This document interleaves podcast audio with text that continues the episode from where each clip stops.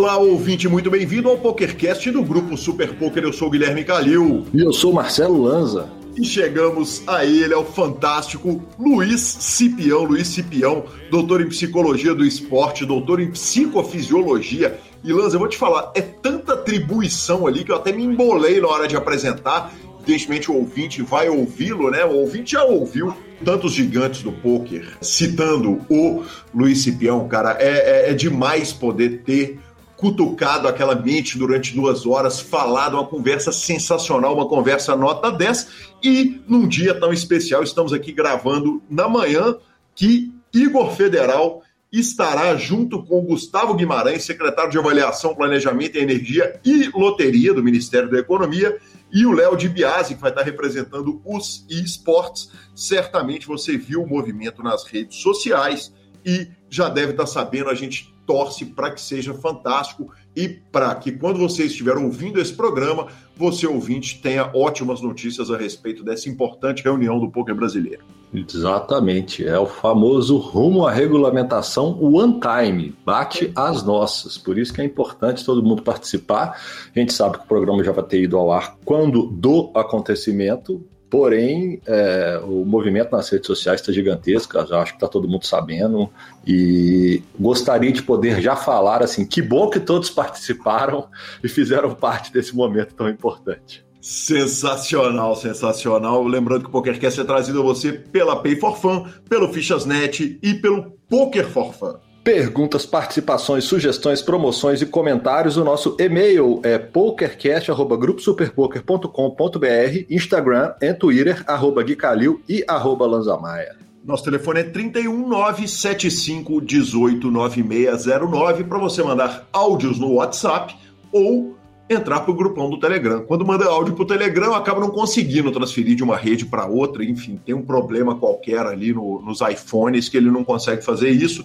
Mas estamos em casa, vamos que vamos. E vamos direto às nossas notícias, mas não sem antes falar da Pay for Fun. A Pay for Fun é a sua carteira digital processadora de pagamentos. Ela opera com mais de 180 sites. PokerStars 888, Americas Cardroom, enfim, a solução para os seus problemas. Você quer botar dinheiro no site poker ou botar dinheiro no site aposta, você deposita lá na Pay for Fun, aceita todos os métodos de pagamento, você manda para o site, devolve para a conta, manda para o cartão pré-pago, paga a conta dos amigos, paga a conta de todo mundo, enfim. Eu uso o cartão da Pay for Fun para todas as contas minhas, Uber, Netflix, essas contas recorrentes, é o cartão que eu uso. E ficamos com a palavra de Rodrigo Garrido.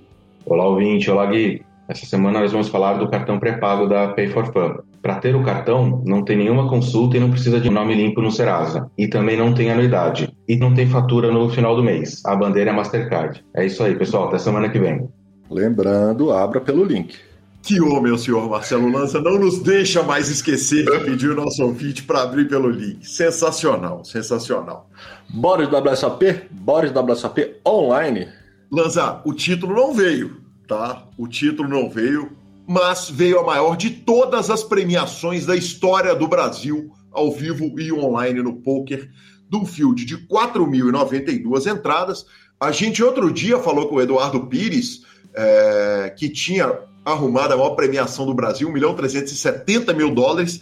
Eis que main event da WSOP, Edson Tsutsumi Jr., Poker Lab Team, arruma um vice-campeonato. Cara, olha esse número, Lanza para 1 milhão 907 mil e 34 dólares. Como que é que a gente fala, professor, aqui nesse PokerCast? Que homem. Que homem. Que cara. homem. Que homem. Ele que é do Poker Lab, cara, foi lá, arrumou esse resultado maravilhoso, teve para ganhar o torneio várias vezes. Poxa, passei um sábado maravilhoso assistindo essa mesa final. Parabéns, Edson. Parabéns, Brasil. Parabéns, Poker Lab. Cara, que sensacional. Parabéns, Renan Meneghetti, que arrumou a sétima colocação também do torneio. Que, pelo amor de Deus, 452 mil dólares. Espetacular. O grande campeão foi o Alexei Vandishev, espero ter falado isso certo, jogador de 28 anos de idade, russo. A WSOP, então, termina com seis braceletes brasileiros, né? João Simão, Thiago Crema, Eduardo Pires, Lúcio Lima, Renan Bruschi e Eduardo Rodrigues. Que demais! Que temporada maravilhosa. Que, que, que WSOP Online a brasileirada fez. Porque isso ainda nós estamos falando de seis braceletes, um vice-campeão de minha event, um sétimo lugar no main event, sétimo, né? Sétimo, sexto, sim, sim. sétimo, sétimo sim. lugar no main event. E um monte ainda, nós tivemos um monte de trave, vice-campeonato, mesa final, dólar para todo lado. É oficial, fizemos estrago, viu? Fizemos estrago, cara. É, é impressionante. E aí a gente sai da WSOP e voa direto pro W Cup, é, onde parece uma história de filme B, aqueles filmes Sessão da Tarde, que você fala assim: ah, não pode, cara, isso é exagerado demais, o diretor errou a mão. imagina o seguinte: o Yuri, se eu falasse o seguinte, o Yuri cravou um, um W Cup, ok, normal. Ele cravou dois W Cup. Porra, que homem, mas normal. Ele cravou dois W Cup no mesmo dia. Aí o seguinte, ele passou o João Vieira, que semana passada a gente falou, postou aquela foto do Michael Jordan mostrando seis, ele passa o João Vieira em número de títulos e passa a ter sete títulos de W Cup. Além disso, o three-handed do evento, do segundo evento, foi inteiro do Nine Tails. bizarro, bizarro.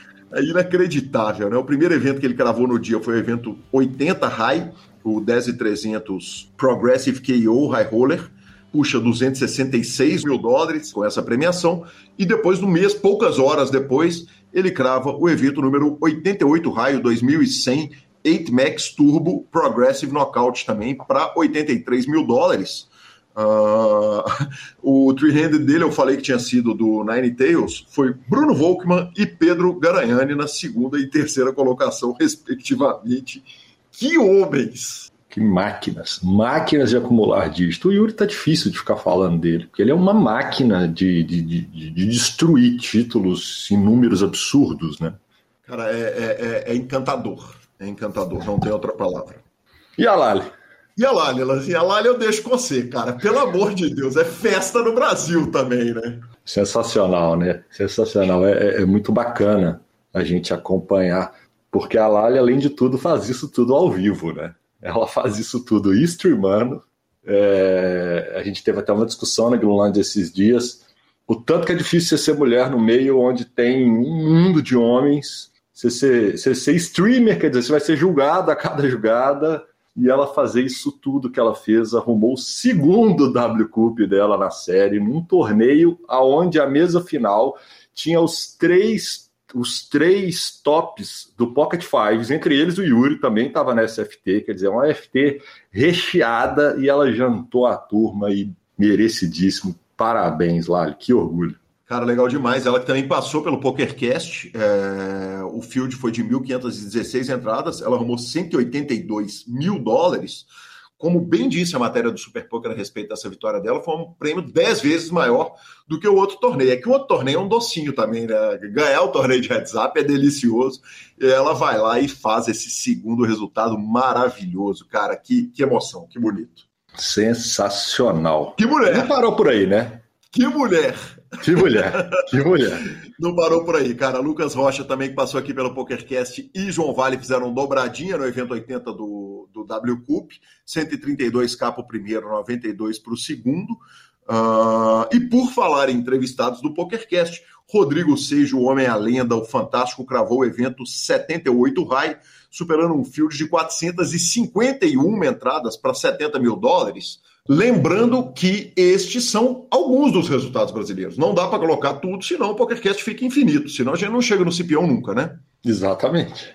Exatamente. Porque se a gente fez esse estrago na WSOP, no WCUP nós trituramos ele. Exatamente. Foi um massacre. É, e como se não bastasse, a gente corre lá para Natural Weight, lá para a plataforma da GG Natural Weight, o Lúcio Lima uh, cravou o torneio imediatamente depois do Renan Aziz. Então, os dois brasileiros, cara, o Lúcio Lima, o que ele está fazendo também é ridículo, hein? Que absurdo. O evento que ele cravou foi o evento número 16, o 1050 Wednesday Double Stack, para quase 60 mil dólares. Boa. E o senhor vai, vai, vai dar um rolê? Vou passear, vou passear, vou passear não, vou trabalhar.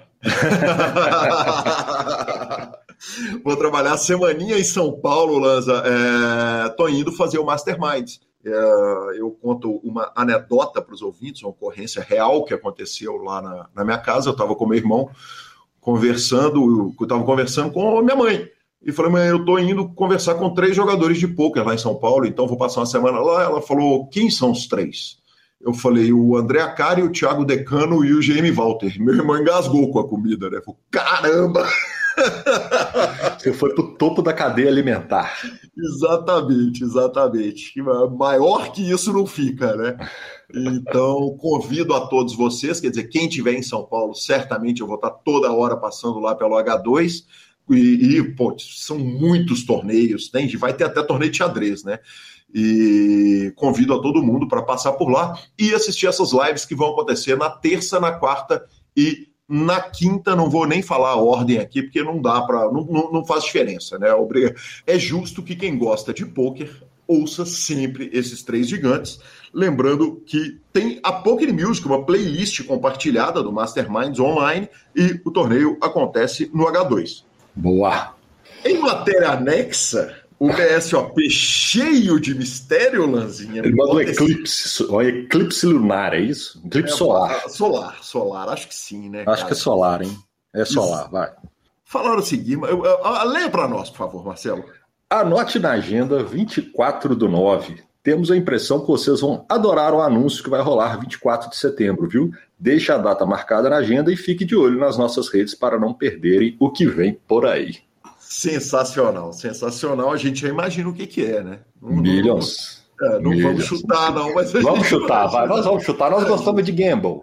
Nós gostamos é disso. É justo. Você, você pega alguma coisa diferente do, do, do, do Millions cravado, Lanzinha? Não, pego não. É, também não. Com os clubes todos abertos em São Paulo, pego não. Millions. Não, não temos aposta, exatamente. Cara, uh, voando lá para o Poker Masters, dois resultados que são relevantes. Daniel Negrano de verdade chutou a zica, né? A gente tinha falado sobre o Dog Poke, falando que ele não cravava um torneio há trocentos anos. Ele foi lá, cravou o evento de número 5 do Poker Masters, cravou de novo, né? Uh, nesse evento ele ganhou o heads up do Nick Petrangelo para 178 mil dólares. E o Stephen Chidwick cravou o evento de número 7, o 10K no Limit Hold'em.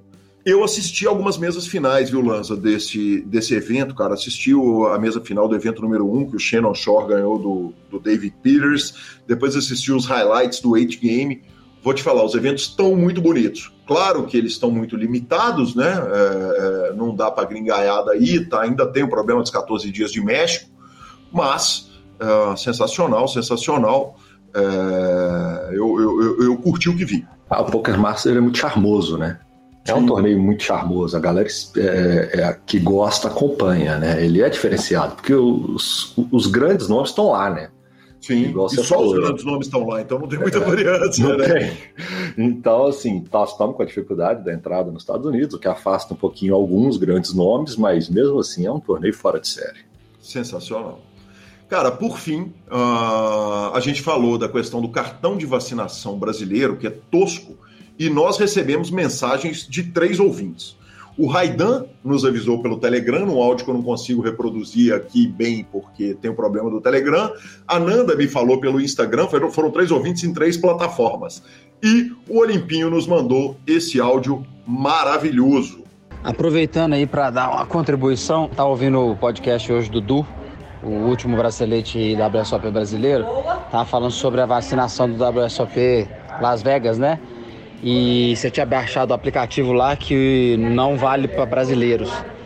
E aí você falou que iria ter que entrar com, sua, com sua carteirinha de vacinação lá, que é assim, é coisa de louco aquilo, né? Fora que eu devo ter umas 5, 6, mas não dá para entender nada. Existe um aplicativo no Brasil chama Connect SUS, que ele já tem o histórico das vacinas de Covid lá e ele já tem um certificado tanto em inglês é, quanto em espanhol para você apresentar lá com leitura de QR Code, é, tipo assim, tudo validado. Então a melhor solução, você não precisa levar sua carteirinha de vacinação. Só baixa esse aplicativo e esse aplicativo já emite os seus certificados que você já tomou uma ou duas doses ou a dose única da Coronavac, enfim, Pfizer, AstraZeneca, Janssen, qualquer uma que for e aí você apresenta lá que vai, vai, vai ser válido, entendeu? Se precisar. Abraço. Sensacional, obrigado Olimpinho, cara, Olimpinho sempre carinhoso com o PokerCast, comigo pessoalmente, cara, que cara especial, que cara iluminado, muito obrigado, obrigado Lívia, obrigado Raidan, e já baixei o Connect SUS, lindão, viu? Boa, vou baixar, não, não tenho, mas baixarei.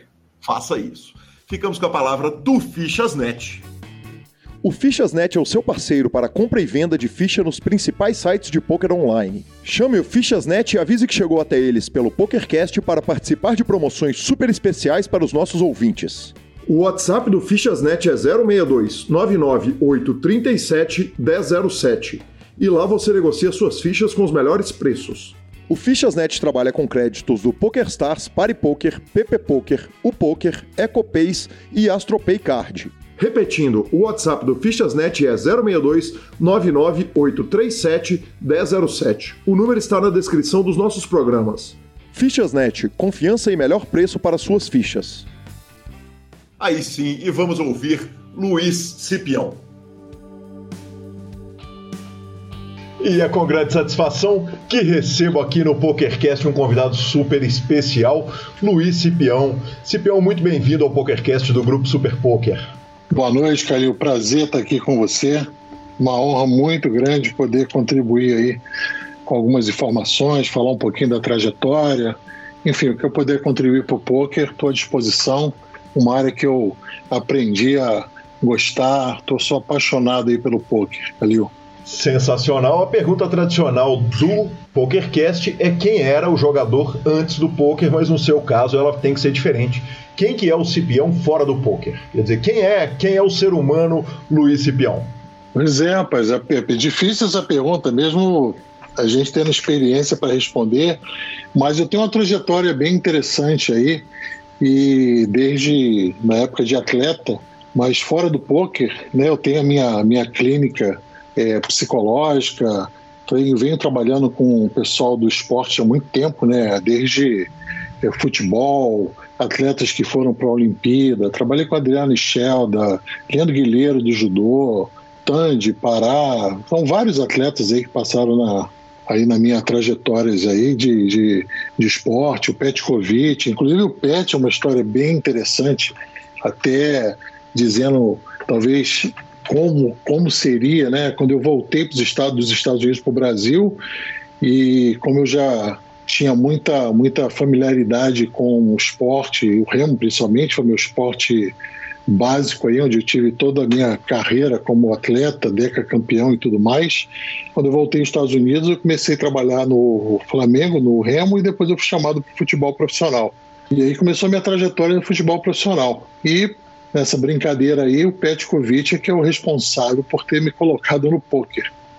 Até hoje você cruza com ele aí nas mesas, acredito, né? Sem dúvida nenhuma, uma figura simpaticíssima, um cara espetacular. Aliás, um bom cara para a gente, uma hora, trazer aqui para o PokerCast para contar a história de vida do poker. Luiz, com certeza. Com, com toda a sua modéstia, eu vou dar uma passada aqui pelo currículo para a gente tratar do homem Cipião, do profissional Cipião, antes da gente tratar especificamente do poker. Cipião, doutor em psicologia de uh, clínica, doutor em psicofisiologia, imortal do Remo do Flamengo, colaborador do Exército, amigo da Marinha, uh, ah, PhD em Boston, com formação em educação física, psicologia, medalhista olímpica, né, ou, ou psicólogo de medalhistas olímpicas, professor da Gama Filho. Esqueci alguma coisa, Cipião? Devo ter esquecido um monte de coisa, né? Que é tanto. é tanto título que é, é, é, fica até é, eu acho que, eu acho que seria basicamente isso aí, né? Só que hoje a área que realmente eu venho atuando já há muitos anos, né? Já passei por várias áreas aí, mas eu acho que a mais importante mesmo para mim hoje é a parte da psicologia e da psicofisiologia aplicada ao esporte, onde eu trago uma bagagem muito grande. As outras áreas foram mais assim ritos de passagem que me ajudaram muito, né, no meu crescimento profissional. Mas realmente quando eu me identifiquei na parte da psicofisiologia, da psicologia aplicada ao esporte, realmente foi aí a grande vertente de trabalho, de publicações e tudo mais. Foi onde realmente iniciou minha minha carreira naquilo que realmente eu me identifiquei e amava trabalhar, entendeu? Cipi, eu vou começar no Luiz Atleta. Vamos, vamos, vamos lá, lá no menino atleta do remo, quer dizer, você começa no remo, é deca campeão, deca campeão de quê? Carioca brasileiro, Carioca, eu, eu, Carioca. É, é, o desconhecimento total do remo, né? Que a Lagoa da Pampulha há muitos anos já não dá mais para encostar naquela água. Conta para mim um pouco da vida do menino Cipião atleta, quer dizer, você, você acreditava que ia ser um atleta profissional, tratava como, como paralelo, e o que, que te atraía no esporte lá, menino? Sempre me atraiu muito desafios, sempre me atraiu muito a competição. Sempre gostei de provar o quanto eu poderia, poderia ir além daquilo que eu esperava conseguir. E o Deca Campeonato foi pelo Campeonato Carioca, né? Tive vários outros campeonatos, mas assim, consecutivos foi o Campeonato Carioca. Isso foi um, muito, muito inédito. E eu me preocupava muito, muito com a minha performance. Eu sempre procurava treinar muito, principalmente muito mais do que meus adversários. E era assim, acordava às 4 horas da manhã, chegava no Flamengo, no Flamengo 15 para as 5 da manhã, às vezes 20 para as 5, mais 5 horas já tinha aquecido, já estava com meu barco dentro d'água, pronto para o treinamento do dia. Então sempre fui muito, muito dedicado, muito disciplinado e foi uma trajetória assim que eu, quando me lembro, eu tenho assim um sentimento assim de conquista, de realização muito, muito grande, porque a gente só sabe o que significa ser um atleta de ponta quando você passa pelo processo mesmo, porque treinamento é sinônimo de sofrimento, né? Sim. Então, o preço que você tem em ganhar uma competição, ganhar uma regata, ganhar um campeonato é uma coisa que a gente não consegue descrever com muita facilidade. É um sentimento muito, muito próprio, né? Muito, muito próprio. Eu me lembro uma uma das regatas que nós tivemos e nós fomos convidados na época para remar em outro estado, se não me engano foi Vitória. E a gente não levou nosso equipamento, emprestaram os barcos, remos tudo para a gente, tudo de péssima qualidade. E nos dois mil metros que a gente vinha competindo, a gente estava assim um barco atrás, faltando 250 metros para cruzar, a gente em segundo, e nesses poucos 250 metros chegados, nós conseguimos colocar um barco à frente do que estava em primeiro lugar. E na hora de receber a medalha, eu me lembro que perguntaram para o meu técnico assim: como é que você explica o seu seus atletas virarem a regata assim nos últimos 250 metros, quando eles viam a regata toda, toda, toda a trajetória aí, vinham atrás. E meu técnico disse assim: vergonha. E a pessoa perguntou: mas vergonha de quê? De perder. Eles têm vergonha de perder. E aquilo ficou na minha cabeça desde então. Eu realmente tenho vergonha de perder. Posso perder, sem dúvida alguma, uhum. mas eu tenho vergonha de perder, então eu faço tudo para não perder. Perfeito.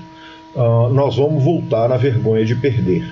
Mas eu tô com o atleta do Remo aqui e nós acabamos de ver o Isaquias, uh, o Isaquias Queiroz voar no Remo, é, fazer bonito demais.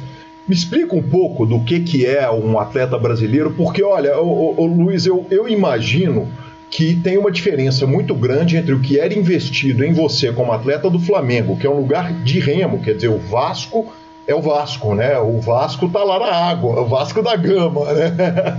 Quer dizer, os clubes... são clubes de regata, né? Exatamente, todos os clubes do Rio tinham um foco gigante nisso, ou seja, ainda que quais, quais foram os anos do Deca Campeonato, em quando que começou esse Deca? Ih, rapaz, agora você me pegou, mas eu concluí esse Deca Campeonato em Cara, acho que 83, eu acho, 82. Perfeito, quer dizer, nós estamos falando de anos 70 e anos 80, quando o futebol não precisava desse investimento astronômico e, e havia o um investimento na regata, quer dizer, o Brasil estava ali de verdade investindo nos atletas. Uh, isso continua a ser uma verdade ou quando você olha para o Isaquias puxando um, uma, uma medalha de ouro para o Brasil, remando é um negócio que faz cair para trás e é um, um, feito muito mais individual do que coletivo do Brasil. É, o Isaquias é um ponto fora da curva. Ele é do, can... ele é do canói, né? ele não é do remo. Uhum. Aí, ele... aí você me perdoe a, a ignorância, porque você está falando não, de nós, não, não, né? É e eu estou imaginando que o remo de fato seja um é esporte coletivo. Eu acho que o melhor, na minha opinião, tá? O que aconteceu de melhor para ele nessa Olimpíada foi ele, na primeira competição, ficar em quarto. Uhum. A dupla ele ficou muito mordido. Ele é um guerreiro, ele é um cara assim que é um exemplo. E muito do que ele faz ele consegue na marra. Obviamente, ele tem hoje, com certeza, muito mais apoio, patrocínio, tudo mais do que eu tive. Na minha época não tinha tanto assim, não. hoje tem, tem verbo para isso. Uhum. Mas mesmo assim, ainda é um desafio muito grande. O atleta, o atleta brasileiro, para ele superar, é uma, é uma guerra diária muito grande. E o Isaquias é um ponto fora da curva, é um garoto excepcional. de um valor assim, em tudo, né? Familiar, tudo, um grande pai, um marido, uma pessoa fora de série. Eu sou muito fã dele pela pessoa que ele é, não necessariamente pela conquista que ele teve, mas pela trajetória dele, por tudo que ele passou na vida e vencer, cara. Ele é um guerreiro. Ele, ele realmente merece todo, todo o meu respeito. Eu gosto muito dele. Que demais. Cipião, me conta um negócio. O que é uh, psicofisiologia? Psicofisiologia é quando você estuda as, vamos dizer, as variáveis internas do corpo. Como é que o estresse te afeta? Como é que você controla a sua frequência cardíaca, a sua sudorese, para você manter o foco, a atenção? São estratégias que você tem para desenvolver esse nível de autocontrole por meio de processos mentais. Então, tudo que é fisiológico comandado pela psique. Entendi. É, é uma linha tradicional, quer dizer, dentro da psicologia existem várias linhas ali, cognitiva, psicanálise, quer dizer. A, a, a... Cara, é uma área nova, é uma área, é uma, eu diria que é uma área nova, porque quem trouxe essa área para o Brasil fui eu. Quando eu voltei dos Estados Unidos, uhum. eu voltei de lá em 90, 90, acho que 90. Certo. E eu trouxe essa área para o Brasil, inclusive isso está registrado no Atlas do Esporte. Uhum. E foi coordenado pelo professor Lamartine.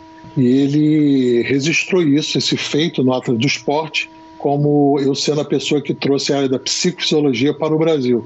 É uma visão bem moderna dentro da própria psicologia, da abordagem esportiva e tudo mais.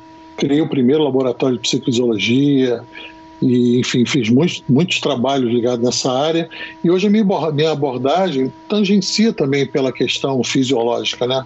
Uhum, sim, da, da, da, questão física do atleta, quer dizer, do, do, do... Exato você falou o seguinte, é, Cipião, eu tinha vergonha de perder. O fato de eu vir do esporte fez muita diferença a, a minha como para trabalhar com atleta. Quando você entra na faculdade, o objetivo já era sair pro, pro sair da faculdade para o mercado esportivo? Cara, eu sempre gostei do mercado esportivo, sempre gostei. Uhum.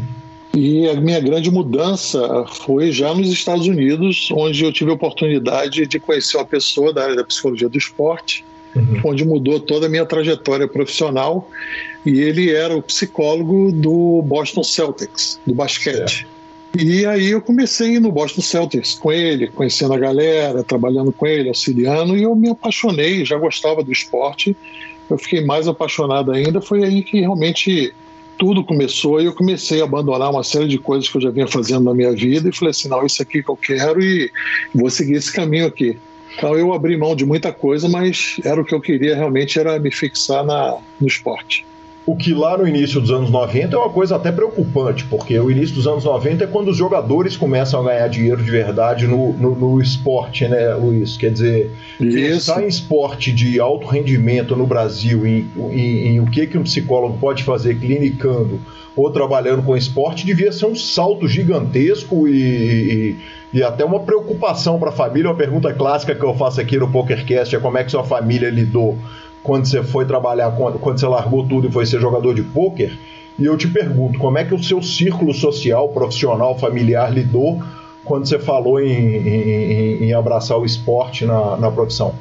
Olha, eu sempre, eu sempre tive uma característica muito interessante, e só para voltar um pouquinho para você entender, um determinado momento, meu pai muito preocupado né, com a minha trajetória profissional, porque eu só falava de remo, na minha vida era o remo. Sim. Ele me chama para uma conversa e ele fala assim: filho, olha só, acho que está na hora de você tomar uma decisão na sua vida. Uhum. Você quer ser alguém na vida, um profissional, ou você quer ser um remador? Uhum. Bem, como eu, que eu fazia de melhor na vida era remar, eu fiquei receoso em, em responder, mas eu não tinha alternativa, porque eu não ia mentir para meu pai, e eu falei para ele: olha, eu quero ser um remador. Uhum. Aí ele olhou para mim e falou assim: muito bem, então seja o melhor seja sempre uma opção de ser o melhor. Procure sempre ser o melhor. Isso eu só fui entender o que meu pai falou comigo quando eu já estava nos Estados Unidos, já, porque o que ele disse para mim, meu, meu, minha interpretação hoje é que não importa o que você escolher, seja compromissado, tenha responsabilidade e faça sempre para ser o melhor, para ser uma opção diante de todas as opções que existem. Então, quando alguém pensar no profissional, seu nome tem que estar tá no rol das escolhas. Uhum. Perfeito. E isso, isso foi que bateu muito quando eu falo assim, é vergonha de perder. Realmente, para mim não fazia sentido eu acordar todo dia 4 horas da manhã para numa regata eu perder. Uhum. Como é que eu vou perder? Eu não posso perder. Então eu sempre, eu sempre fiquei com essa ideia marcada na minha cabeça que eu tinha que valorizar muito tudo que eu fazia e valorizar aqueles que gastavam tempo também em me preparar para ser um atleta de ponta, né? Perfeito. Então sempre valorizei essas coisas. Bacana demais. Luiz, uh, você falou o seguinte: uh, você disse em entrevista o seguinte, eu não era jogador de pôquer originalmente, eu não jogo pôquer, quer dizer, você não é um, um, um atleta que foi a fundo, uh, apesar de vir dos esportes, né, que foi o remo. Conta para mim um pouco, porque aí a gente entra no assunto vergonha de perder. A vergonha de perder é o seguinte: perder é muito duro, perder é muito árduo, e se tem uma coisa que um jogador de pôquer, especialmente de torneios, faz na vida é perder, né? A, a curto prazo, sim, diariamente sim. ele perde até que o, o gráfico dá aquela explosão para cima. Conta um pouco o lidar, o, o, o, que, como que um atleta de remo que entra na água para ganhar todas as regatas orienta um jogador que vai perder eventualmente 23, 24, 25 dias no mês dele? É interessante porque a perda tem peso 4, uhum. a vitória tem peso 1. Então, perder tem um peso muito grande, impacta muito no indivíduo. Uhum. A vitória não, você acha que merece. Então, sempre procurei valorizar mais, dar mais peso a essa vitória, pelo meu esforço, por tudo. Quando eu falo para um jogador de pôquer, eu sei que ele vai perder muito mais do que ele ganha, qualquer um deles, todos eles. Sim. Os de cash talvez não, né, Luiz? É, é diferente, né? É sim. um pouquinho diferente. Eles não de, têm de essas torneio, downstreams. É, de torneio, é, de torneio sim. Uhum. De torneio sim. Mas quando eles ganham, vale a pena. Porque quando ele perde, ele perde aquele bain que ele jogou. Mas quando ele ganha, ganha uma premiação que muitas vezes um torneio que ele ganha paga semanas de trabalho, às vezes um mês ou até mais. Sim. Então eu valorizo a busca dessa vitória aí. Para mim, a grande vitória dele é essa daí. Não é necessariamente estar perdendo. Estar perdendo faz parte do rol de risco que ele tem na profissão. Eu me lembro de uma conversa com o Pedro Padilha, que é um cara que eu admiro assim profundamente, eu perguntei para ele, Pedro, o que, que é invencibilidade? E de todas as pessoas que eu perguntei, ele me deu, na minha opinião, a melhor resposta. Ele, ele riu, ele é uma pessoa de um humor assim fantástico. Ele falou assim: pô, espião, para mim, invencibilidade é saber perder. Nossa, eu fiquei feliz demais ouvir isso, porque saber perder ele está dizendo que é você ter o fair play e saber que você ganha, saber que você tem compromisso, você sabe que faz parte do poker perder. Sim. Você tem que aproveitar as oportunidades e tudo que lhe é concedido para você poder aumentar a probabilidade de você ganhar no field. Então, gostei muito da resposta dele. Saber perder. Saber perder, você sabe que é parte da regra do jogo, né? Está lá na teoria dos jogos, que é a base para você começar a jogar poker, é conhecer a teoria. E lá diz: para um ganhar, alguém tem que perder. Sim. Perfeito. Uh, o Padilha é um jogador que, que, que, me salta aos olhos. Claro que a gente não vai entrar em detalhes específicos de nenhum dos jogadores que você, com os quais você trabalhou. E, e, e, que eu sei, você já fez trabalhos com o Zinhão, com o João Simão, com o Yuri, com o Celoan, com o Padilha, só para falar cinco nomes e, e, sei que tem diversos outros. Seu nome já, já tinha vindo à tona aqui no PokerCast várias outras vezes antes do João uh, citar pela última vez, que foi o que motivou te trazer para cá. E o Padilha me parece ser um jogador muito diferente. Ele fala na entrevista dele ao PokerCast uh, uma frase que me marcou muito, que é a seguinte: eu fico puto se eu não ganhar pelo, se, se, passar um longo espaço de tempo, eu não gravar nem que seja um, um 100 dólares freeze out ali, aquilo vai me incomodando. E, e, isso traz à tona uma competitividade que é, é, é, um negócio curioso, né, Luiz? Quer dizer, como é que o poker tem a questão. A, a gente vê alguns jogadores que prezam o método de aprendizado, mas a competitividade ela é, é, é, é muito viva na grande maioria dos jogadores, né? Muito, muito. Muito. É, esses que você citou, todos eles são grandes atletas, grandes jogadores. Eu aprendo muito com eles. Nossa, com o Yuri, com o Celoan, com Padilha, com Pitão, vários outros aí. O João Simão, então, também é um, além de, de meu, meu atleta aí, é um grande amigo, né? Uma pessoa fantástica. Eu adoro muito ele, cara. E o Padilha, ele muito competitivo. Nossa, mas ele é muito, muito. Cipião, ele é... fica incomodado. É possível Oi. virar sem ter esse, esse sangue no olho? Quer dizer, para competição, não estou falando não, não ter o sangue no olho para o aprendizado, não. Quer dizer, é, é, eu tô porque o, a competição ela tem muito, ela tem uma relação e aí me corrija por favor, se a minha percepção estiver errada, ela tem muita relação com o posicionamento do outro também. Quer dizer, a gente tem o nosso posicionamento e a gente tem o posicionamento do outro. Eu quero ser melhor do que o outro. Me parece que, por exemplo, um jogador de cash game, ele não necessariamente ele tem essa visão de trucidar o outro. Quando você pega, por exemplo, um, um, um livro do Three Win, que é o Slow Habit, ele fala o seguinte, cara, eu sento numa mesa. Ah, ou, ou, o Campelo, o Breno Campelo, que passou aqui pelo PokerCast, que é jogador de cash game em Las Vegas, ele vira e fala o seguinte, cara, a gente tem a compreensão de que o jogador regular evita de bater de frente com outro jogador regular e tá de boa. A gente vai ali brigar pelo dinheiro do jogador recreativo que está na mesa da gente, vai moldando o jogo e me parece um olhar muito menos de tubarão e muito mais de, de baleia, para fazer uma analogia tosca, que vai ali nadando e comendo o que, o que vai aparecendo ali na frente dele. É, realmente são características bem distintas, viu? No cash game é bem assim, eles procuram os fiches, uhum. eles vão é, competindo. Mas se você conversar com alguns jogadores, vamos pegar aí o Roqueiro, que é um cara que tem muita experiência, um cara é, fantástico e também trabalha comigo. Uhum. Quando eu pergunto para ele assim, ei, Roqueiro, você escolhe as mesas, você procura ficha? Ele falou, não, eu sento e entro na mesa e jogo. Uhum. Falei, sério, sério, eu vou lá e jogo. Sim. Ele é inacreditável, ele, é uma, ele também é outro ponto fora da curva. Ele não fica procurando isso. Uhum. Mesmo ele tem o estilo dele, o jeito dele, ele vai e joga. Sim, mesmo sabendo que aquilo a longo prazo ele está tirando dinheiro do bolso dele, porque talvez uma escolha mínima ali de mesas poderia ser, ser lucrativa para ele.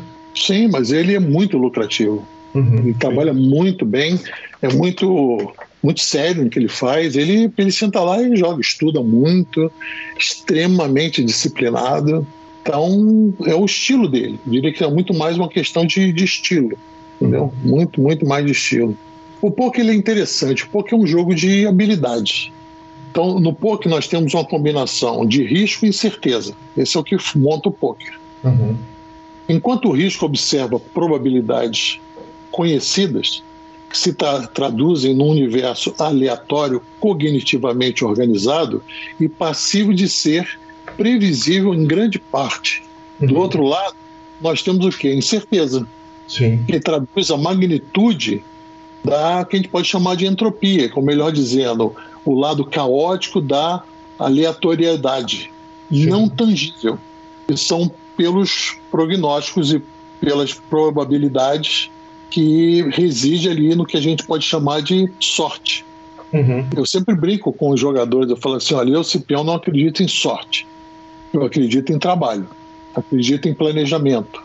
Então, quando a gente fala do poker, nós estamos falando que o poker está na categoria dos jogos com informações incompletas, aleatórias, e que você tem que tomar as decisões mais redondinhas possíveis para evitar de você cair na armadilha. O, o, Jordan Peterson, que é um psicólogo que anda muito em voga, ele escreveu um livro que são 12 Regras para a Vida, psicólogo canadense, em que ele trata a respeito da ordem. E Sim. agora acabou de lançar um segundo livro em que ele trata do caos. Ele até trata os elementos como elemento masculino e feminino, que a gente não vai fazer porque a gente não está afim de tomar pedrada, é verdade. Mas ele fala o seguinte: é, é, é, ele trata exatamente o que você falou. Você falou existe a, a, a, a, previsibilidade do jogo, que ela vem da natureza do jogo, o regramento e etc. E existe o caos, a incerteza, a aleatoriedade. Você trabalhou com futebol, trabalhou com vôlei, trabalhou com judô, quer dizer, trabalhou com uma série de esportes. O que, que o jogador de pôquer tem de diferente do atleta de outros esportes? Boa pergunta, cara. Eu vou falar, o que eu vou falar talvez vai ficar difícil de eu explicar, porque isso é uma percepção muito da, com base na minha experiência. Uhum. Para mim, o poker é muito o perfil do jogador de poker é muito semelhante ao perfil do jogador de futebol profissional. Muito semelhante, muito. Eles têm coisas que são bem parecidas, e como eu tenho muita experiência no futebol profissional, cara, é impressionante como é assim muito semelhante isso. Existe muita aproximação e eu aprendi muito, né? Eu via os jogadores, eles entram em campo, eles perdem, eles voltam e aquilo foi profissional. Uhum. Uma vez eu perguntei para um jogador, eu falei assim, pô, vocês perderam o jogo hoje, pô, não foi legal pra gente, pô, tá todo mundo aí, tranquilo? Ele falou: Claro, Cipião, somos profissionais. Uhum. Vamos lá para trabalhar. Não deu, não ganhamos, mas isso passou. A gente está pensando já no próximo jogo. Eu fiquei olhando assim, sabe, tentando digerir, de conseguir digerir bem.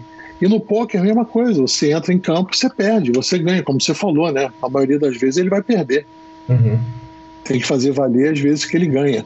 Sim, com duas diferenças importantes demais, né? A primeira é o seguinte: o futebol é coletivo.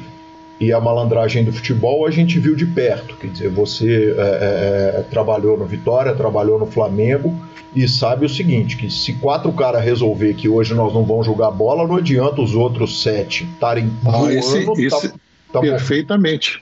Correto? Toda, eu, sim, era um problema que eu enfrentava muito. Quando tinha alguma divergência entre eles, Uhum, salário se eles decidissem que, ah, se decidisse que não iam fazer nada por alguém lá dentro do campo, era complicado, muito complicado. Uhum. Nesse ponto você, você tem razão. Mas individualmente falando, é onde estão aí as semelhanças. E eu vejo coisas bem, bem similar. O próprio João Simão, ele falou dos haters. Sim. Sim. mais ou menos nesse lado aí. Existe no poker muito desses haters aí. Tem pessoas que falam mal. Eu, eu às vezes, eu, eu, quando eu converso com o João, que ele fala isso, eu falo, pô, mas peraí, o que, que, que, você fez aí, cara? Falei, que não fez nada, eu falei, como é, como é que pode existir os haters? E a gente aprende, porque todos nós passamos por isso.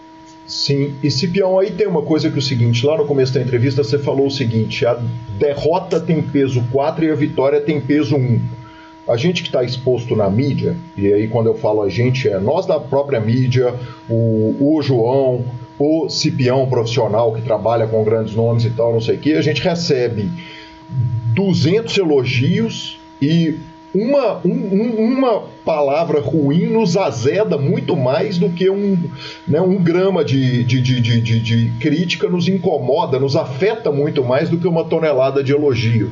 Quer dizer, você tem que tratar isso, por exemplo, na hora que o João está falando de rating com você, eu estou citando o exemplo dele, porque foi um exemplo que foi público, ele colocou e. Isso, tá exato, por isso que eu estou falando. Né? Então não há, evidentemente, exposição nenhuma, mas, mas é claro que há muito mais amor do que, do que rating com relação ao jogador feito o João. Quer dizer, é um país inteiro torcendo para ele puxar o bracelete e dois caras escondidos atrás do nickname fake ali xingando ele, né? Ou, ou estou completamente errado? Ou eu estou enganado? Não, não, faz, faz, faz, faz sentido, sim. Uhum. Mas porque nós, nós gostamos muito de shampoo no ego, né? Uhum, sim. Então a gente tem essa necessidade, né? Uhum. É, isso faz parte, a gente tem que aprender a conviver com isso, com que sempre a gente sempre vai receber críticas, às vezes nós não estamos preparados. Uhum. Então, se eu voltar um pouquinho, quando eu falo assim do perfil do jogador de futebol, perfil do pessoal do poker e essas diferenças, eu diria assim que, que no poker existe muito autodidata, né? Quem não estuda não evolui. Uhum. Você pega aí o pessoal que está no, no high stake, eles estudam muito. Sim. Hoje o jogador de futebol ele já entendeu, ele tem que estudar muito estratégia, ele sabe de condicionamento físico, ele sabe a importância da cognição. É, pega um jogador como Petkovic, se um dia você tiver a felicidade de entrevistá-lo, você vai ficar impressionado porque ele é muito inteligente, fala mais de cinco línguas estrangeiras. Então, no futebol, é esforço físico e mental. No Sim. poker, tem muito esforço físico quando eu peço para a galera fazer atividade física, se comprometer e tal, porque o esforço mental é monstruoso. Sim. Eu sempre recomendo a todos eles fazerem atividade física. É onde eu consigo um equilíbrio naquilo que eu acredito que é as semelhanças entre um perfil do jogador de futebol e o jogador de poker. É muito difícil eles entenderem essa importância da atividade física. Né? Então você pega, você vê o pessoal que está aí no, no high stake, pessoal que é muito conhecido, todos eles são extremamente disciplinados na atividade física. Cipião, é, esse, é uma, é, esse é um ponto. Uh, uh, complementando o ponto do futebol, claro que tem uma. Eu, eu, eu, vinha pensando aqui, tem um ponto que eles são absolutamente idênticos, né? Que às vezes você faz tudo certo e dá tudo errado. Se a bola não quiser entrar e se o flop não quiser bater, vai acontecer sempre o, o, o desastre vai vir a cavalo, não tem escape. Né? Verdade. Né? Agora, é, quando você coloca o físico, é o seguinte: a gente vê uh, os dois pontos da curva. Quer dizer, a gente vê, aliás, tanto do psicológico quanto do físico, a gente vê uh, uh, donos de times e tal defendendo a parte psicológica e a parte física, quanto donos de time falando o seguinte, cara, foca no técnico porque o resto não, não, não, não, o que importa é o foco no técnico.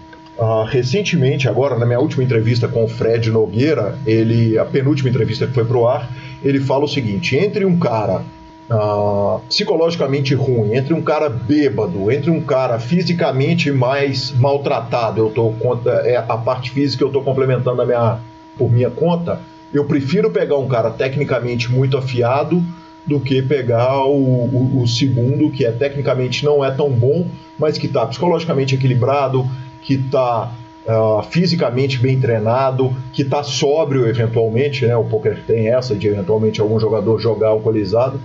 Fala um pouquinho para mim a respeito de, de, de, se a gente fosse botar em número percentual a parte física do jogador, não vou nem colocar psicológica. Quanto pesa a parte física do jogador, visto que a gente tem tantos grandes nomes do poker que honestamente estão pouco ligando para exercício físico, para alimentação e esse tipo de coisa? Cara, eu gostei da pergunta, porque não é a primeira vez que, que me é feita essa pergunta. Sim. Então, eu vou, eu vou começar citando um excelente pesquisador, Morro, que ele escreveu um livro, né, que é A Perda de Controle no, no Jogo, no gambler. O gambler é jogar o poker, por exemplo. Uhum. Ele diz um bom jogador de poker, para chegar a níveis altos, deve ser capaz de controlar a si mesmos suas habilidades cognitivas e suas emoções, combinados às boas faculdades de concentração. Então, alguns atletas vão demandar mais necessidade psíquica do que o conhecimento técnico. O conhecimento técnico vai avançar nele porque geralmente os times eles fomentam muito o treinamento. Uhum. Eles vão acabar aprendendo, eles vão tendo experiência. Não existe assim um percentual, ah, é 50, 50, 60, 50, 40, não, não, não tem isso. Cada um demanda uma coisa diferente. Então, uhum. a gente, quando, quando a gente vai trabalhar com atleta, a gente procura identificar que tipo de perfil ele tem, qual a maior demanda que ele precisa. Às vezes ele realmente precisa de reforços positivos maiores, ele precisa de uma, uma regulação mental maior em relação às metas de vida dele. Eu não trabalho ninguém que não tenha meta. Todos têm que ter meta, têm que ter objetivo, têm que saber as diferenças, tem que saber o que, é que ele quer conquistar, onde ele quer chegar, porque se ele não sabe para onde vai, onde é que ele vai chegar? Ele não sabe nem onde vai chegar. Então eles têm que entender que ele, se eles querem ser é, vitoriosos nas suas vidas, né, eles, eles têm que vencer primeiro para depois entrarem na guerra. Essa primeira vitória vem com as decisões que eles tomam para poder persistir, para poder seguir as metas, os objetivos de vida. Então, quando eles vão sem essa preparação, eles vão ter dificuldade para vencer em qualquer área, porque a guerra já está comprometida pela falta de preparação. Cipião, meta mais objetivo, quer dizer, o jogador tem que ter uma meta tem que ter um objetivo como que funciona isso dentro da psicologia é, é, para o jogador? Quer dizer, você fala, eu tenho que ter uma meta. Ah, tenho, minha meta é ser o melhor do mundo, ser primeiro do Pocket Fives, ou é puxar um bracelete. Quer dizer, como que uh, uh, se desenha uma meta de um jogador? Como é que você como é que o jogador te entrega a meta? Quer dizer, ele escreve num papel para guardar para a posteridade, ele fala com você numa sessão, quer dizer, como é que é definida essa meta e ela pode ser mudada ao longo do tempo? É, vamos lá. Primeira coisa, o atleta com preparação mental, com diagnóstico bem feito, uhum. ele ganha e se mantém. Quem não trabalha essa área é difícil se manter com sucesso. Uhum. Dentro dessa área, uma das vertentes é você entender a importância de você traçar suas metas. Primeiro que muitos não sabem a diferença uhum. e confundem muito com objetivo. Então, quando você não sabe bem o que você está falando, você não vai conseguir definir nem suas próprias metas. É uma estratégia que eu uso para ele entender qual é o propósito dele está ali no poker. Ele tem que saber por quê, o que, que ele quer. Então, tudo que é quantificável, tem um tempo determinado e tem um nível de racionalidade também bom, a gente estipula uma meta. Muitas vezes eles têm dificuldade para dizer assim, pô, não pode dizer que eu quero ganhar 100k no poker, porque é difícil. Eu falo sim, mas se você não estipular que você quer ganhar, tua mente pode aceitar que você vai perder o ano inteiro. Dizer que nós vamos ganhar, se a gente, aí o que, que eu pego? Eu posso pegar os últimos três anos dele, fazer uma média, ver se ele está positivo, se está negativo. A partir de, do histórico dele, eu vou construindo coisas que são visivelmente alcançáveis, para depois determinar os níveis de dificuldade. Então, é. fala assim: se você sabe para onde você quer ir, você vai saber como chegar. Agora, se você não definir isso, vai ficar muito difícil. Uhum. Então, o que, que, a gente, o que, que a gente se preocupa? Essa definição ela tem como, como base o reconhecimento das, das limitações que ele pode ter. Sim, que é a frase do Garrincha, né? Que o treinador, é. o treinador vira e fala: pô, vocês vão entrar por aqui, vão fazer por lá, vão jogar por aqui. Falou: tudo bem, mas combinamos com o adversário? tem o, tem o, o se você, Exatamente, mas você vê hoje, vamos, vamos falar, vamos, vamos, pegar hoje como é que os, todos os atletas de ponta, todos os atletas de alto nível, uhum. que eu conheço, que eu, que eu é, leio sobre, todos eles têm preparação mental definida. Sim. Todos eles montam estruturas próprias, todos eles investem neles, todos, todos, sem exceção. E para se manter no topo é muito difícil. Chegar no topo às vezes é fácil, o cara chega como existe muita gente que eu já vi de terem um big hit no começo da carreira e passar o resto da carreira tendo dificuldade porque gastaram dinheiro e não aproveitaram nada, acharam que de repente o poker podia ser uma via mais fácil. Não é. Uhum. Então, eu voltando ao que eu te falei, a importância da meta, cara, ele entender o propósito dele. Ele não ah, vou jogar poker porque ah, tentei tudo na vida, não deu nada certo, vou jogar poker. Quando o poker, na realidade, é o inverso, né? Ele é uma via mais difícil do que todos os outros ramos. Muito é difícil. Competição. Uhum. Eu, eu, eu, eu, desejo de muitos, uma realidade de poucos. Sim. E... Porque o, o poker é um jogo de habilidade, com muito estudo. Uhum. Muito estudo, muito. Sim, e que só o estudo não basta, porque a, a, eu já fiz essa analogia algumas vezes, é uma cadeira que tem um monte de perna, e se a perna da disciplina não está fincada no chão, não tem jeito, só o conhecimento é, é, sem a outra, sem, sem o suporte, não adianta, não traz nada. Não adianta. Tanto é que os melhores atletas têm acompanhamento na parte mental. Uhum. Perfeito. Pode ver, todos eles. Não estou falando só do poker, não. Estou falando do esporte de alto rendimento. Estou falando das Olimpíadas. Estou falando de tudo. Eles têm acompanhamento mental. É muito interessante. Muitas vezes eu, eu vou trabalhar com uma pessoa e ele, depois de um tempo, fala assim: Espião, nunca imaginei que era isso. Eu estou triste porque eu perdi muito tempo. Eu nunca valorizei esse trabalho. E eu estou vendo que eu estou crescendo muito, porque eu não abordo só aquela coisa tradicional da própria psicologia, não é isso, porque eu tenho conhecimentos outros que dá uma, um, um enriquecimento para o atleta muito bom de vida, é a nível familiar, a nível pessoal, a nível profissional, a nível de conhecimento, até ensinar os atletas a estudarem, eu ensino, que às vezes eles não sabem estudar, não é que eles não queiram, não é que eles não gostam, eles não sabem. Então não tem motivação, eles não têm inspiração, porque para você ter motivação, você tem que se inspirar por alguma coisa. Essa inspiração é os pontos de partida. Eles não conseguem ter inspiração porque eles, vão, eles sabem que vão enfrentar um momento de tédio. Pô, estou estudando isso, não avança. Eu tenho, eu tenho uma, umas coisas assim que é interessante. Eu falo para eles assim: eles falam assim, Pião, estou estudando muito aqui uns spots aqui, que eu estou com uns leaks aqui, cara, que eu tenho que estudar. Eu falo assim, cara, ignora isso. Mas como se é aqui que eu estou perdendo? Não. Para mim, a minha hipótese é que conhecimento é o que nivela o leak que você tem aqui. Então, uhum. quanto mais você estudar, mais você vai subir o nível de erro. Você não vai mais errar onde você está errando. É pelo conhecimento, porque a mente, tudo que você fala para não fazer, é o que a mente faz. Uhum. Como se eu falar para você, não pense num carro vermelho. Sim. Não pense numa camisa vermelha. Você começa a ver o carro vermelho, a camisa vermelha, então não, ele é muito para fazer. Pega a criança, primeira palavra que as crianças aprendem, nós aprendemos, é o não. Uhum. Não mexe, não mexe, não toca, não, não, não. Então a mente vai lá, vai lá o tempo todo. Então eu procuro quebrar isso com outros estímulos para que ele entenda que ele pode criar um hábito diferente. Então, novos hábitos, novas atitudes. Então ele começa a mudar muito essa atitude, ele começa a ver que aquilo vai dando resultado, ele cria novas o quê? inspirações. Ele vê que aquilo faz sentido para ele. E aí então começa a mudar. Aprendizagem o que, que é? Mudança de comportamento. Então, ele tem que mudar o comportamento, mudar as atitudes para eles poderem buscar novos desafios e novos resultados. Perfeito.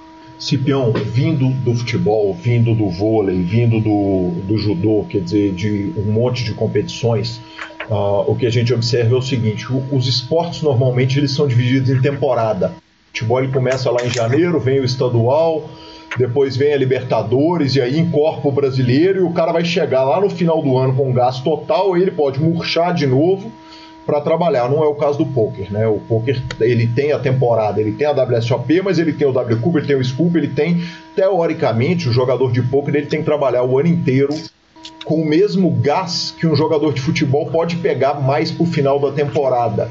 Uh, como é que faz para manter o gás de um jogador? Porque, afinal de contas, o que ele está botando na reta, além do talento dele, é o dinheiro dele também, né? E a gente sabe que, às vezes, em uma semana psicologicamente arrasado, o jogador joga fora seis meses de trabalho com a maior tranquilidade, né? Com certeza, com certeza.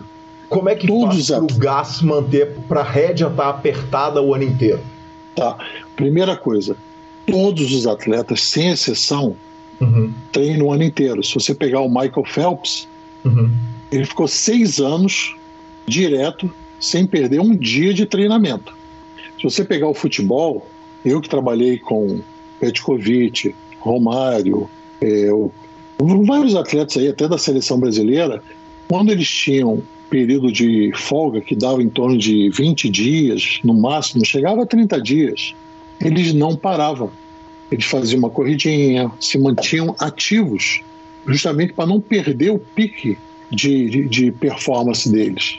Isso para mim era muito enriquecedor ver, cara, porque realmente não é, não é, é, eles não ficam acomodados, eles não param. No poker é bem interessante. Por que, que é bem interessante?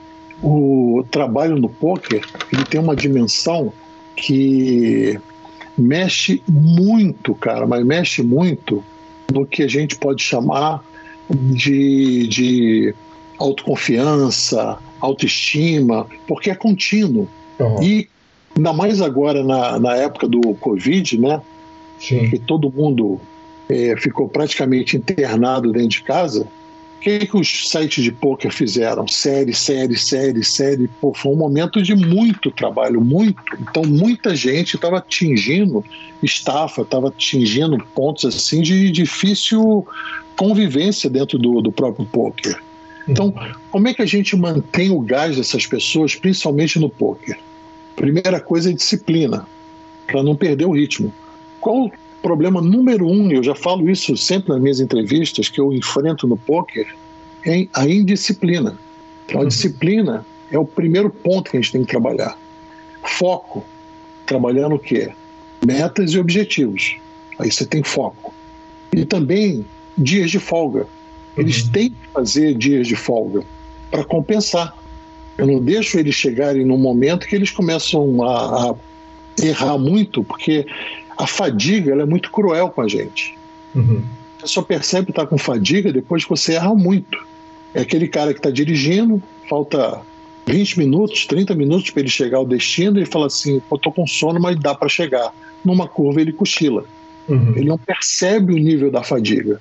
Isso acontece no poker e todos os outros esportes. Então a gente tem que saber dosar.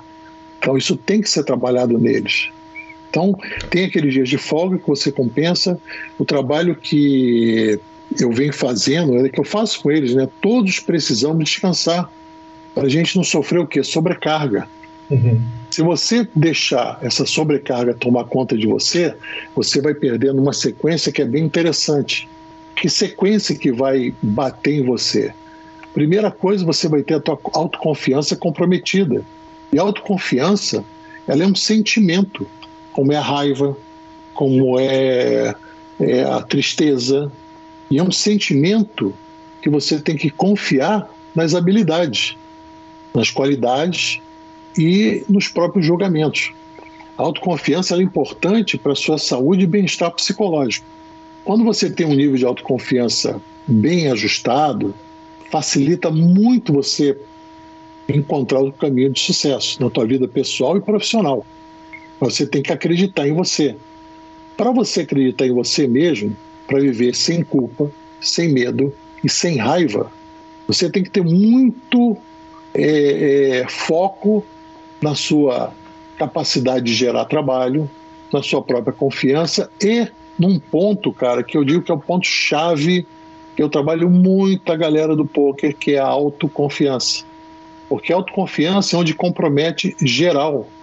Compromete, é, eu diria que é, é, o ponto onde você tem que desenvolver o teu autoconhecimento. Um bom autoconhecimento, que é um dos grandes benefícios do trabalho psicológico, do trabalho mental, é você vai adquirindo autoconhecimento. Você vai digerindo as informações, você vai traduzindo aqueles enigmas mentais que a gente às vezes não sabe por que, que a gente faz certas coisas. E aí você consegue desenvolver hábitos saudáveis, você consegue se organizar melhor. Tudo vem pelo autoconhecimento. E o autoconhecimento vai mudar o quê? A tua atitude. Uhum. Você vai ter atitudes que você vai poder trabalhar buscando sempre um melhor desempenho, um melhor rendimento, evitando frustrações, estresse, ansiedade desnecessária, que isso o quanto maior o nível de autoconhecimento, mais baixo serão as possibilidades de você ficar estressado ou com ansiedade. Muitas vezes a ansiedade vem por falta de conhecimento, por falta de estudo, por falta de organização. E a base, a base da, da autoconfiança, para mim, é a autoestima. Uhum. É ali que você tem que se sustentar, gostar de você, não fazer coisas que são deletérias à sua própria saúde. Infelizmente, no poker, muito, muito é feito que acaba sendo bem deletério para eles mesmos. Primeiro, é quando ele trabalha intensamente sem descanso. Então, a gente tem que ter uma visão muito na perspectiva analítico-comportamental para poder entender como desenvolver no indivíduo uma autoestima saudável, ele ter a sua autoconfiança bem estabelecida dentro dele. Aí sim ele vai fazer um bom trabalho. Perfeito. Entendeu? Cipião, mas é, é, tem a clássica frase do Pitão, que você citou mais cedo, que é o time que não, não, não bebe não ganha. E o time que não bebe não ganha. Tinha que ser do Pitão. É claro, é claro. Essa, essa, esse clássico do Pitão, Pitão, time que não bebe não ganha, quer dizer, o, o, a gente pode dizer o seguinte: cada um do esporte fora do esporte tem sua bengala, e o Pitão tem todas, né? É, é, bebida, mulher, balada e etc e tal, e ele não se constrange de nenhuma forma de colocar isso publicamente e de dizer, brincar a respeito disso e tal. Inclusive, conversou muito comigo a respeito disso nas passagens que ele teve aqui pelo PokerCast. Ele é um dos jogadores que passaram mais de uma vez aqui pelo PokerCast. É... A bengala, Cipião, eu queria que você falasse um pouco a respeito disso, porque nem sempre, obviamente, quer dizer, a gente pensa em, em, em características diferentes, de jogadores diferentes, para pegar dois que também foram citados aqui, quer dizer, a gente olha para o Yuri e a sensação que a gente tem é que o Yuri é um cara que vai meditar todo dia, acordar todo dia de manhã, fazer o ritual inteiro, nunca maltratar o corpo. Por outro lado, a gente tem o Pitão que duas vezes por semana precisa de ser completamente vida louca, eventualmente vai postar no Instagram que está fazendo uma sessão pós-ressaca e que aquilo ele consegue funcionar de uma forma, é, é, trabalhar aquilo de uma forma funcional. Vamos lá. E aí eu vou, eu vou, eu vou, eu vou respeitar, porque o Pitão eu trabalho com ele, eu vou respeitar o conteúdo dele, uhum. mas no que ele está tornando público, a gente pode comentar. Sim, claro. Para mim existe o Pitão personagem do poker, uhum. existe o Pitão profissional do poker. Então, Sim. personagem e profissional. Com o personagem, é isso aí que você está falando. Ele uhum. cria realmente essa imagem. Que por sinal é divertidíssimo para quem está assistindo. Ele, né? ele, ele, é demais, ele é demais. Eu adoro ele, é um cara inteligentíssimo. Sim. E detalhe, a família dele toda tem o pezinho lá no futebol. Ele mesmo queria ser um jogador de futebol. Sim, eu vi o pai dele meter o gol falo... de 83, eu estava lá no Mineirão. Exato, exatamente. Então, quando eu falo assim, Pitão, para mim, futebol e pôquer tem ali todas as suas conexões e fala, é isso mesmo. Tá? Uhum. Ele, ele, a gente conversa muito sobre isso. Sim. Então, o Pitão, ele é uma, uma pessoa, enquanto profissional, ele é uma pessoa que carrega uma autoestima altíssima. Uhum. E autoestima ela é compreendida como capacidade que a pessoa tem de se autoavaliar. Uhum. Então ele consegue atribuir valor às suas características como pessoa, como profissional, até mesmo biológico, social, como a gente quiser colocar. Ele sabe muito bem. Qualidades e defeitos, um... Cipião? Tudo, ele sabe. Uhum. Então, na hora que ele é o profissional, ele é o profissional. Mas as uhum. pessoas talvez não conheçam tanto esse profissional, a não ser o pessoal que trabalha direto com ele. Porque quando ele está no grind, quando ele está na mesa, ele não é esse pitão aí que você citou. Uhum. Mas quando ele está off poker, quando ele está fora disso, ele é o personagem que ele quer ser, ele se diverte, ele, ele conta piada, ele brinca, ele é uma pessoa assim, divertidíssima.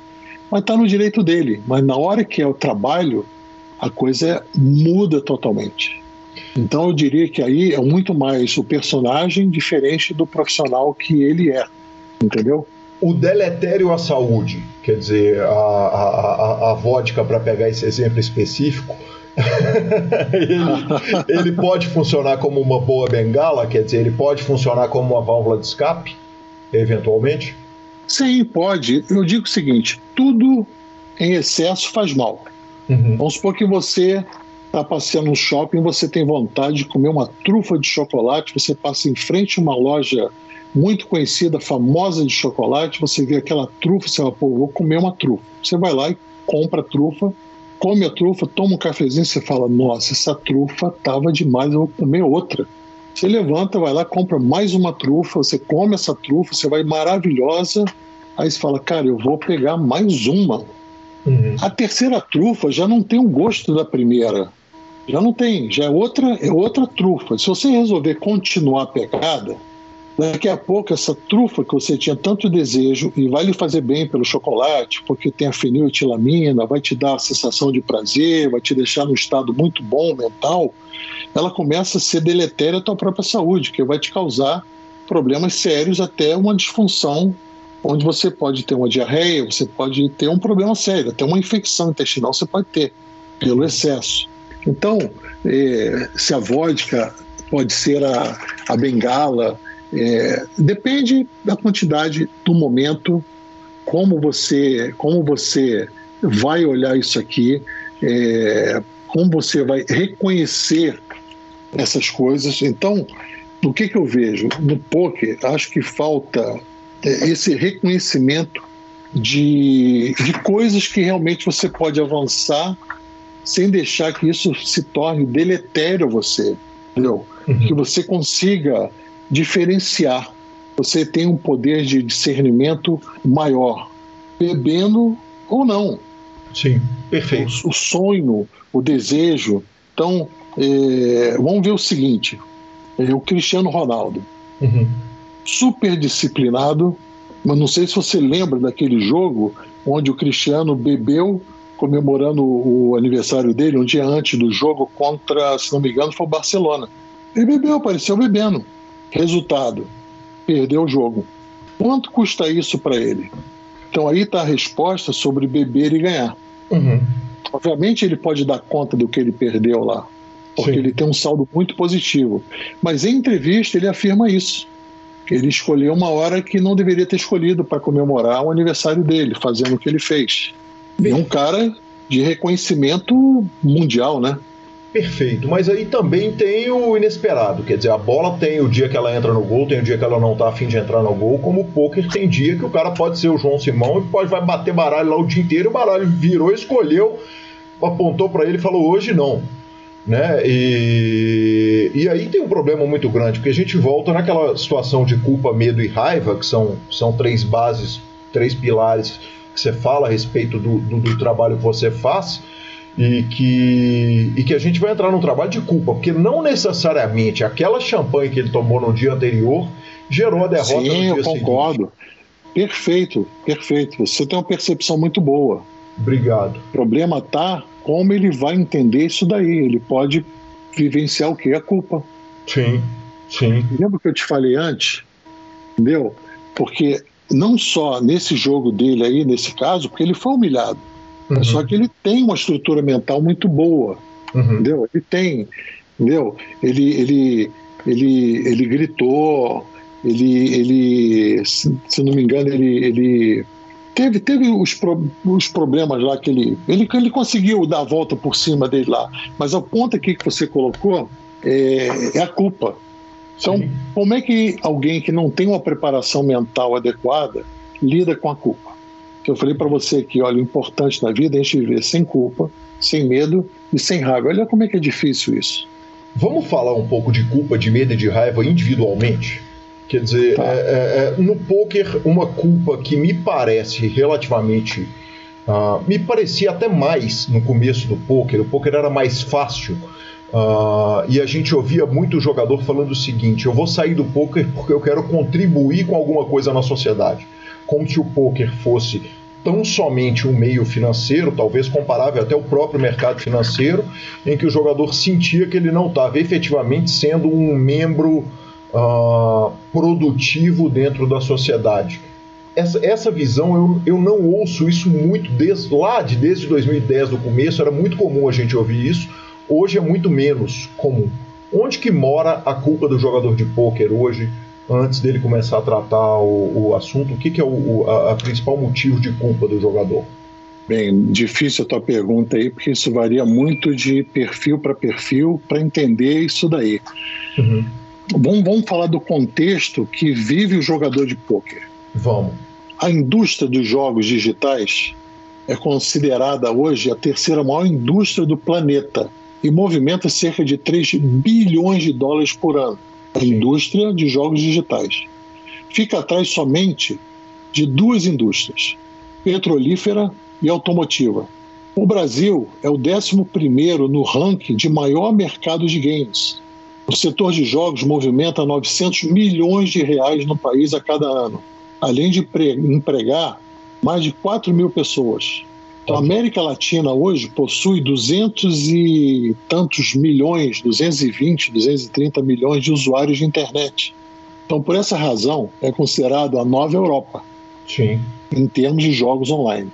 Então, o Brasil possui uma população online de cerca de 80 a 90 milhões de pessoas.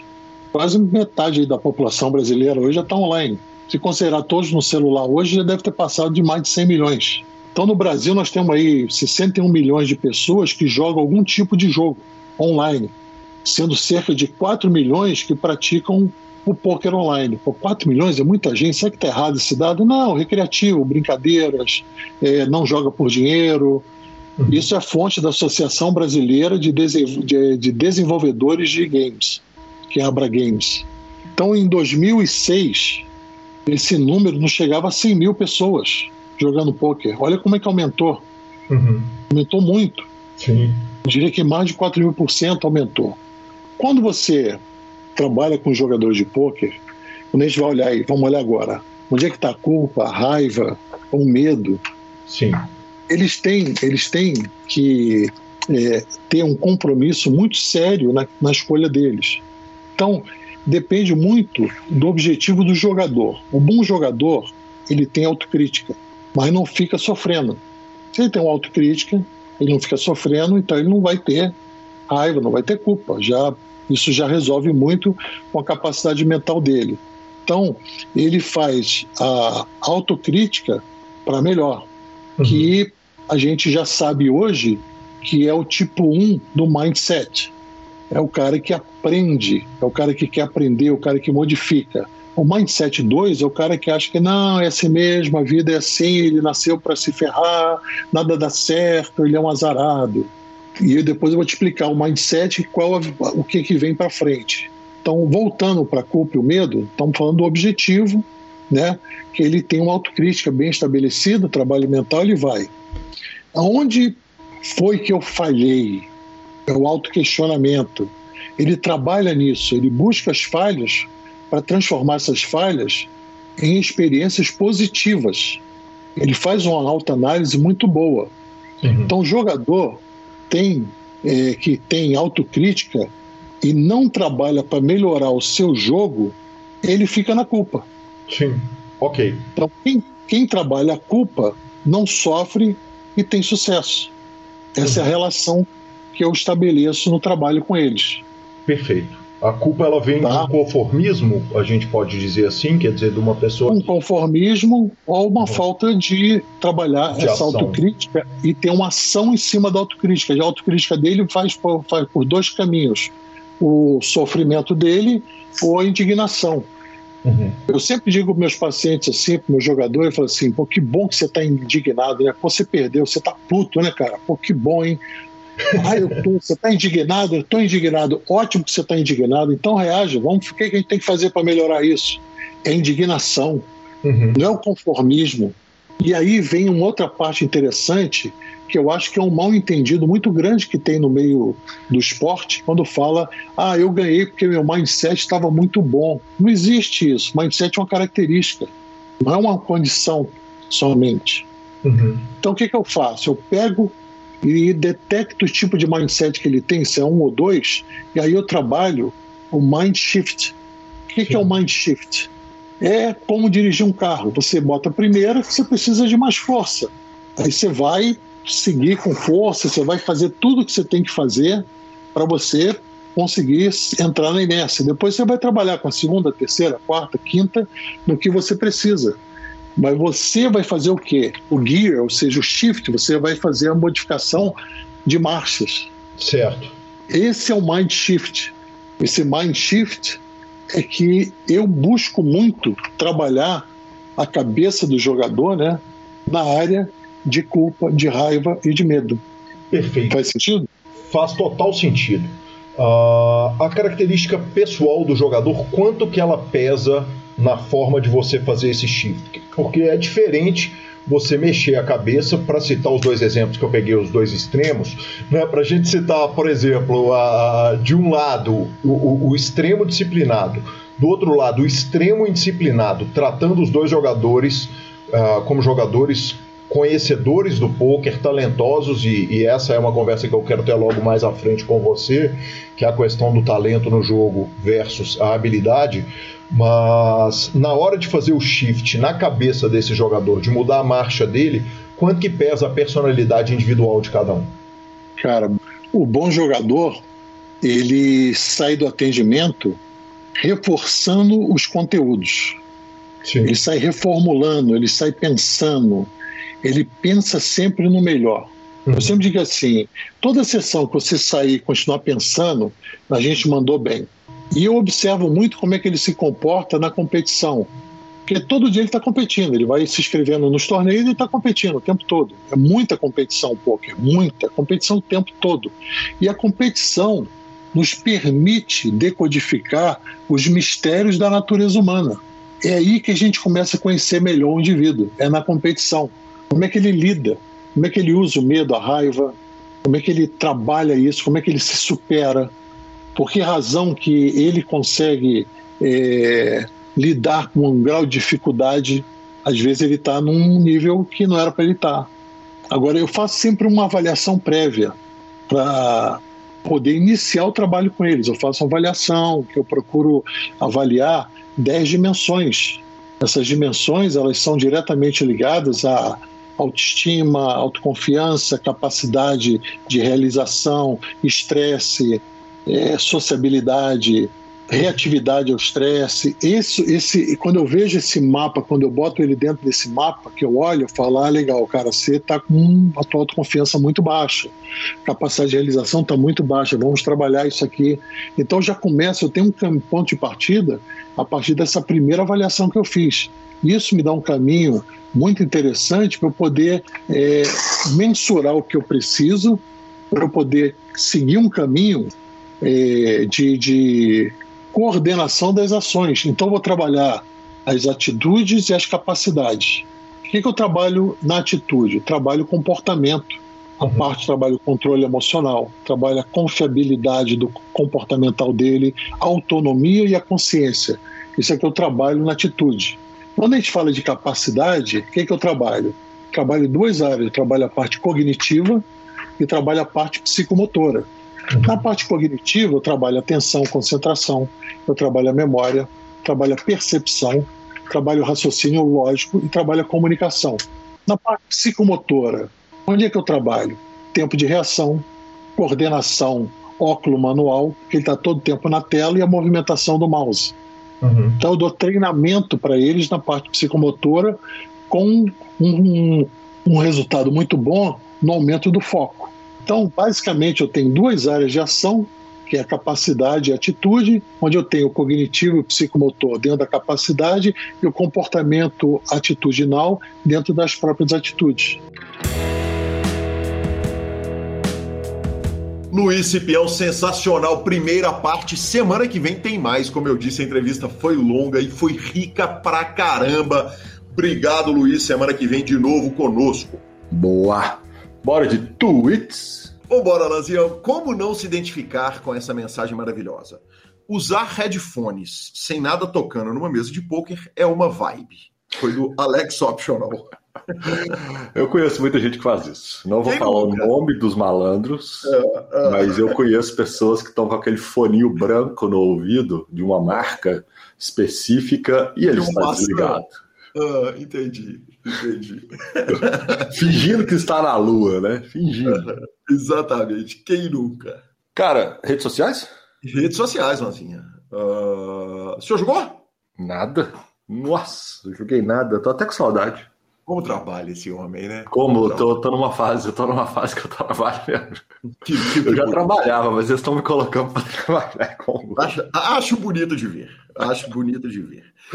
Eu joguei o torneio do PokerCast, uh, deu eles, deu eles. É, Dante Bahia cravou o torneio, o Guilherme Baer acabou ficando na segunda colocação. Aliás, como chega, como chega, ele está com, com uma certa sina de vice, mas disse ele que ele é um dos maiores vencedores do torneio do PokerCast, e quem sou eu para negar? Que honra. Eu sei que eu não sou.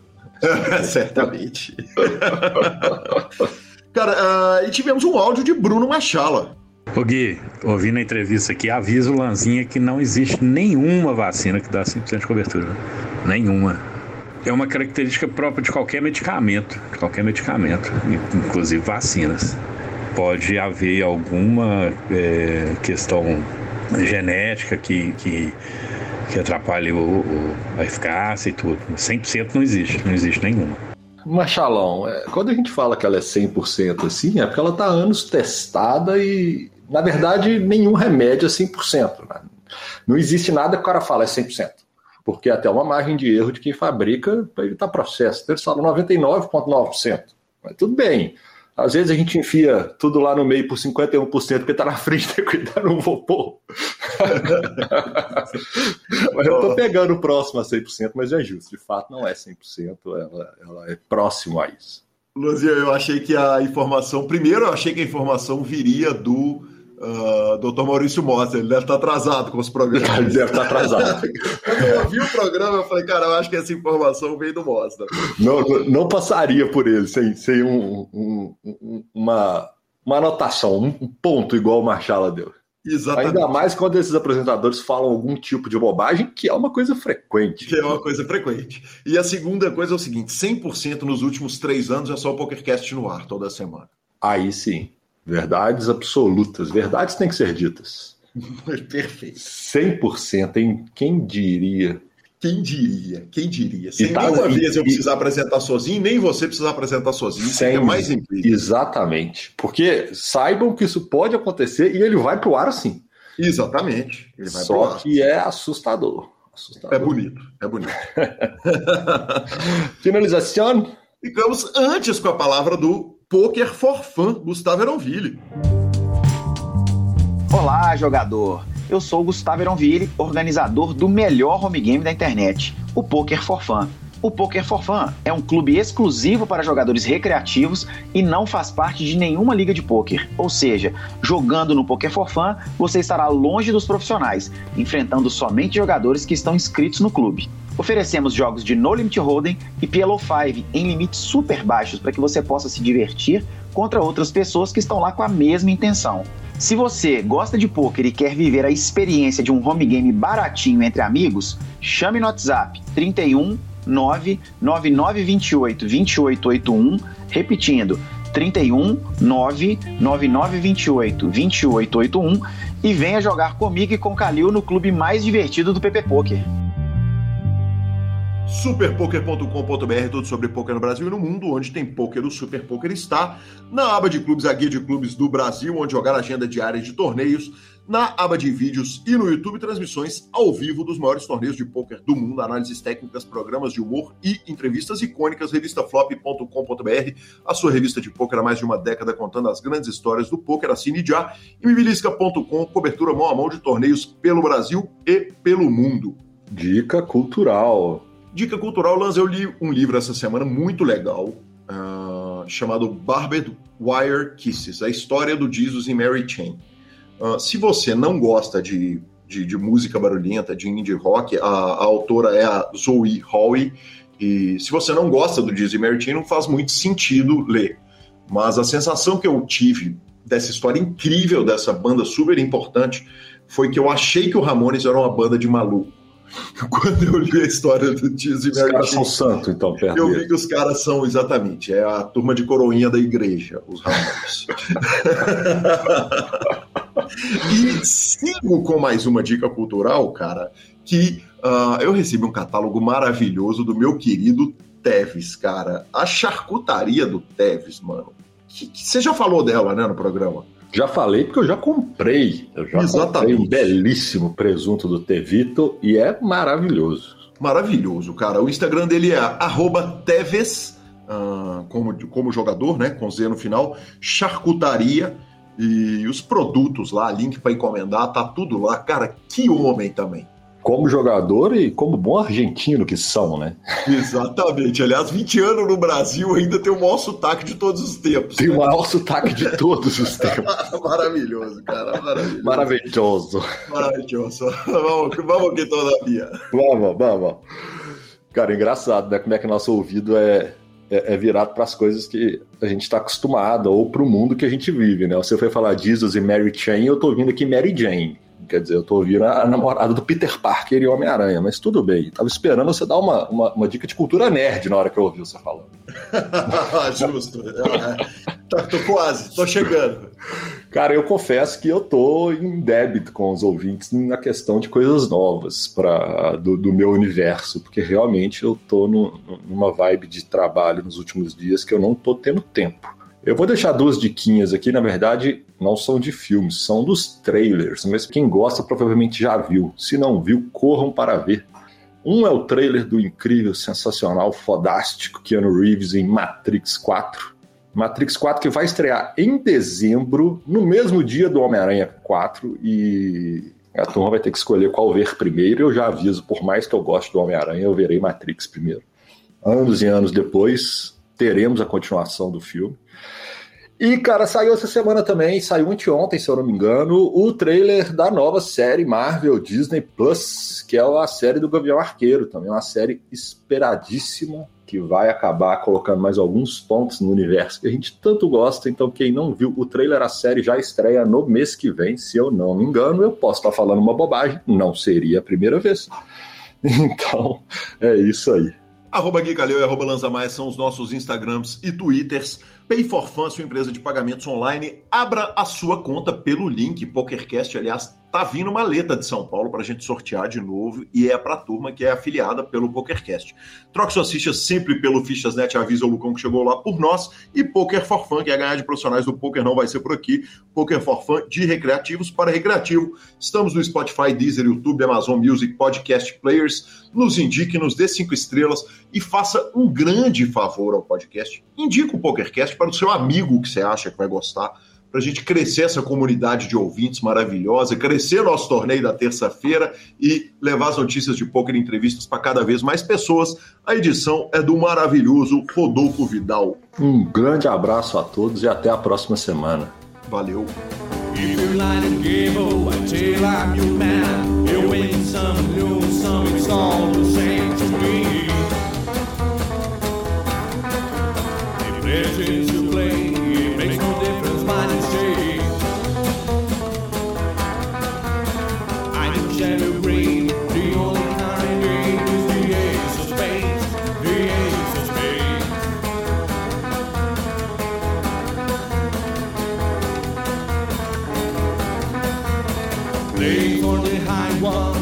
with the devil, a gun with a flow. It's all